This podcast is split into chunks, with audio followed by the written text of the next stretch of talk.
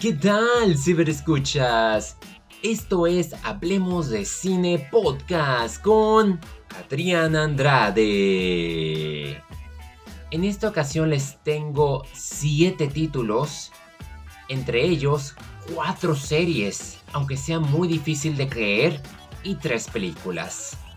Tuve algo de tiempo, uno que sabe organizarse o que tuvo una semana bastante tranquilona esto significa que no voy a ser tan específico, así que no voy a dar tanto spoilers ni voy a profundizar como lo hice con el análisis de The Last of Us.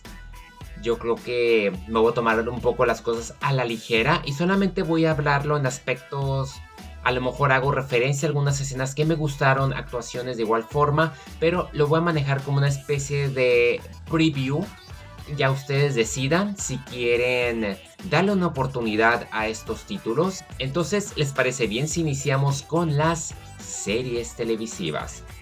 Soy un fan de Yellowstone. Apenas descubrí esta serie debido a que mis padres se quedaron enganchados. Una de las razones por la cual tengo la suscripción de Paramount Plus. Si no fuese por Yellowstone, ni siquiera sabría de la existencia de esta plataforma. Kevin Costner es uno de mis actores favoritos después de haber revivido el guardaespalda la semana pasada y ahora en esta ocasión me di cuenta de que como hubo un fin de semana que no hubo estrenos importantes, Yellowstone ya estaba disponible la primera mitad. Así es, la quinta temporada va a consistir en 14 episodios, de los cuales 8 ya están disponibles y se espera que por mayo, junio o julio se estrenen los últimos 6. Rumores decían que ya se iba a acabar, pero al parecer no. Kevin Costner ya desmintió y él dijo que es irreemplazable.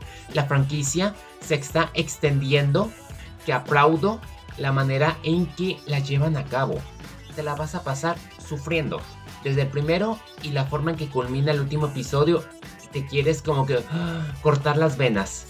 Hay momentos en que es demasiado profunda porque cuestionan la vida, y es muy actual. Políticamente aprendes bastante y te das cuenta cómo a veces las personas de la ciudad arruinamos los campos.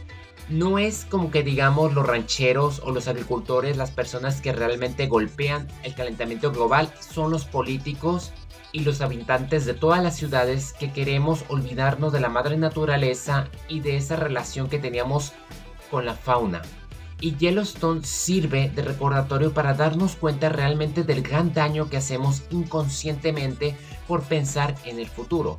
Obviamente tiene esa vibra del padrino, vamos a ver cosas muy oscuras, inclusive dentro de la familia.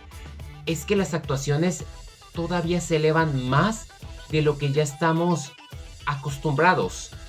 Kevin Costner pues es el típico ranchero que ahora asume el papel de gobernador y hace lo que no todos los gobernadores harían. En momentos me desespera porque realmente se cruza de brazos y solamente quiere estar en el rancho en vez de atender asuntos más importantes. Mientras que su hija, Bethany, Beth, en el papel que lleva a cabo Kelly Rayleigh, que para mí es una joya y creo que no ha estado nominada y deberían darle los premios, se vuelve cada vez más intensa al lado de él y sobre todo al lado de Wes Bentley, quien es Jamie Dutton, un personaje que parece no madurar y sigue cometiendo el mismo error. Tenemos a Piper Bravo regresando en un papel un poco más diverso porque ella se vuelve como la asesora de todo lo que es lo vegano, de los animales y él y presenta una perspectiva muy distinta a la que hoy en día no se toma tanto en cuenta. Esta serie profundiza en los aspectos de los ranchos, los indígenas, los derechos entre sí y cómo las grandes corporaciones quieren arruinar todo y se meten con los habitantes para elevar los impuestos. Aquí aprendes bastante y te das cuenta que, que lo que hacen inclusive en mi propia ciudad pues es pegarle la torre al, a nuestra ecología y a nuestra urbanización. Todos sabemos que México se está construyendo de una manera pésima y yo creo que Yellowstone nos muestra exactamente cómo se están llevando a cabo esos tratos y cuál es realmente la importancia a la que le dan y no debería en primer lugar. Un elenco que luce, tanto los secundarios como los principales, todos tienen su momento, escenarios que te hablan del pasado, del futuro, manejan todos los temas de adultos, hay pleitos, golpizas, Hay un humor que te hace reír, pero hay momentos en los que te hacen llorar. Y yo creo que es una serie familiar que no tiene miedo a ser tosca y ser tan humana en todos los sentidos. Quinta temporada y hablando apenas de la primera parte se vuelve en una de las mejores series que haya visto y se nota el nivel de madurez y de alcance que ha tenido, catalogada como la Juegos de Trono del género oeste. Continuándose los aspectos de la moral, finalmente me atreví a ver desde adentro. La serie protagonizada por David Tennant y Stanley Tucci, donde presentan la premisa de que cualquiera podría ser un asesino. No solamente un psicópata podría llevarlo a cabo, sino hasta las propias personas, como aquí es un sacerdote, puede hacer cosas cuestionables en el nombre del bien, ¿no? ¿Cuántas guerras nos han llevado a cabo en el nombre de Dios? Ahora imagínense, si tú quieres defender a una persona, ¿qué estarías dispuesto a hacer? La serie de cuatro capítulos, cuyo primer capítulo había visto previamente y dije no, no tengo estómago y en definitiva lo hice viéndola de poco en poco. Cuatro capítulos de una hora que sufres horrible, pero que te pone bastante a pensar en las decisiones que uno como humanos cometemos. Estupideces, cosas tan fáciles que podríamos llevar que tanto la víctima también comete ese mismo error al asumir algo y no darnos esa especie de tolerancia de decir, a ver, es demasiado obvio como para que lo sea, como, como también uno para que decir, ¿qué pasan las cosas? No te metas, solamente lo vas a empeorar. Desde adentro, Inside Man es una serie poderosa en su contenido. Es una gran lección para no actuar de esa manera porque yo creo que cualquiera podríamos caer en esa trampa que simplemente nos lleva a destruir no solamente a nosotros, sino a nuestra propia familia. Fauda, cuarta temporada. La serie continúa la travesía de Dorón, quien se encuentra retirado debido a los eventos de la tercera. Es una serie que se estrena cada dos años, que habla del conflicto de los musulmanes, israelí, del Medio Oriente, cómo se dan los actos terroristas. Yo creo que es una de las series que yo quisiera volver a ver. Cada temporada consiste en 12 episodios de 30 a 40 minutos brutales, consecuencias de acción y te hace la idea de que es un cuento de nunca acabar. Una serie cuyo protagonista es el guionista, productor y a la vez estuvo en las Fuerzas Armadas y las historias que se cuentan están basadas en sus propias experiencias. Una serie que aumenta todavía más en agresión, política y desafíos. Aquí la tripulación que en momentos se separa es llevada al máximo. Aquí todos son llevados al punto de quiebre donde inclusive los de la alta jerarquía no son inmunes a los ataques y a veces no, no paniquear puede ser un grave error dada la experiencia. La cuarta temporada me encantó, de inicio a fin. También los aspectos de la moral entran.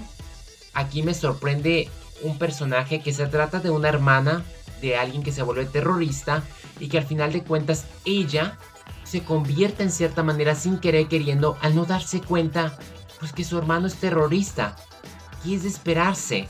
Y más si no actúa como debió de haber actuado, pero debido a que su familia está enrollada en esa cédula terrorista, pues te das cuenta igual como nuestros pensamientos, esa falsa lealtad produce que te valgan los demás y te quedes con tu familia yo espero y tener la oportunidad en el futuro de volver a verla porque, lo reitero de nuevo, al igual que Dark, que Materia Oscura, Fauda es una serie que tengo que volver a ver desde la primera temporada hasta esta cuarta y estaré esperando la quinta. Competirá sin duda con Yellowstone y Mandalorian por la mejor serie de este año y eso que estamos apenas en marzo. Una serie que me decepcionó, Rescate en una cueva de Tailandia. Previamente había visto la película de 13 vidas por Ron Howard, Brian Grazer, y yo creo que se necesitaban solamente dos horas y cachito para contar esta historia. Rescate en una cueva de Tailandia se siente larga, lenta, pese a que hay un ensamblaje y quiere tomar en cuenta todos los aspectos, porque aquí tenemos más sobre los 12 niños y el entrenador adentro de la cueva, Y vemos también como lo del clima no hay relevancia total porque se pierde. Ninguno de los personajes que se nos presenta es bastante interesante porque tenemos cachitos. La serie tiene una duración de casi 6 horas porque son 6 capítulos de una hora, pero réstele 10 minutos de crédito. Es cansada de ver y repite en lo mismo. Yo no quiero ver tantas las juntas o no quiero que haga, haya tanta redundancia. Aparte de que quieren como que en momentos criticar el sistema, pero no le dan seguimiento. Los buzos no tienen fortaleza como la tuvieron en 13 vidas. Yo creo que Ron Howard y su equipo supieron destacar lo importante, dieron ese impacto y no cayeron tanto en el melodrama como aquí. En momentos quieren hacerlo, pero fallan. No hay como que un después y el antes que tenemos, pues todos sabemos a lo que vamos. ¿De qué me sirve que me hables el contexto de cada personaje si al final de cuentas no vas a profundizar en ello? Yo creo que lo mejor era no meterse tanto en las vivencias de los niños o darles enfoque a los niños y después a la investigación. Dan como que el culpable a lo del clima porque es la becaria quien quiso advertirles de ese riesgo de tormenta para cerrar el parque y no se hizo. Y parece que no hubo seguimiento jurídico en ese aspecto cuando debió de haberlo dado. Entonces yo tengo como que mi recepción mixta con respecto a esta serie recomendaría mejor 13 vidas por lo compleja y humana que se torna, aparte de que pues teníamos a Vigo Mortense, Colin Farrell, Joel Egerton, que hicieron un espléndido trabajo en cargar con tanto frialdad y emotividad. Lo siento, hubo momentos en que realmente no le ponía tanta atención porque su contenido era muy... No sé, no supieron realmente cuál fue el punto. Se perdieron en su dirección y eso hizo que hubiese desinterés y por eso no jaló tanto como lo hizo la otra en Amazon Prime. Álvaro Cervantes es un actor español que tiende a hacer películas extrañas pero con mensaje y no es la excepción con Eres tú. Actualmente la número uno en la plataforma de Netflix, Javier puede ver el futuro y por fin sabe quién es el amor de su vida. Solo hay un problema, es la novia de su mejor amigo. Esa es la hipnosis de esta comedia española que al final de cuentas no termina siendo la hipnosis principal porque hay una sorpresa. Y es lo que me gusta. Es tan carismática esa producción en especial, el que se ha vuelto un actor al, lado de Mario Casas y Luis Tosar que no suelo perderme de, de, sus películas. Tan fluido, una cinematografía tan bella. Y es lo único que puedo decir, o sea, es una comedia que te, la, que te va a hacer que te diviertas, que pienses un poco y que te enfoques también en el mundo editorial. Uno que sueña con ser un autor de libros.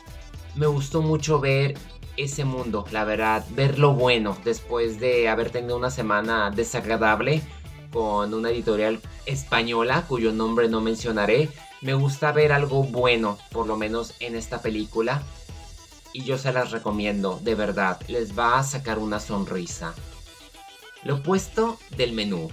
Película dirigida por Mark Millot, llevada a cabo por Ralph Fitness, Annie Taylor Joy y Nicholas Holt. Otra que te da un golpe duro por situarte en las guerras de clase, la economía y lo que uno espera, ¿no?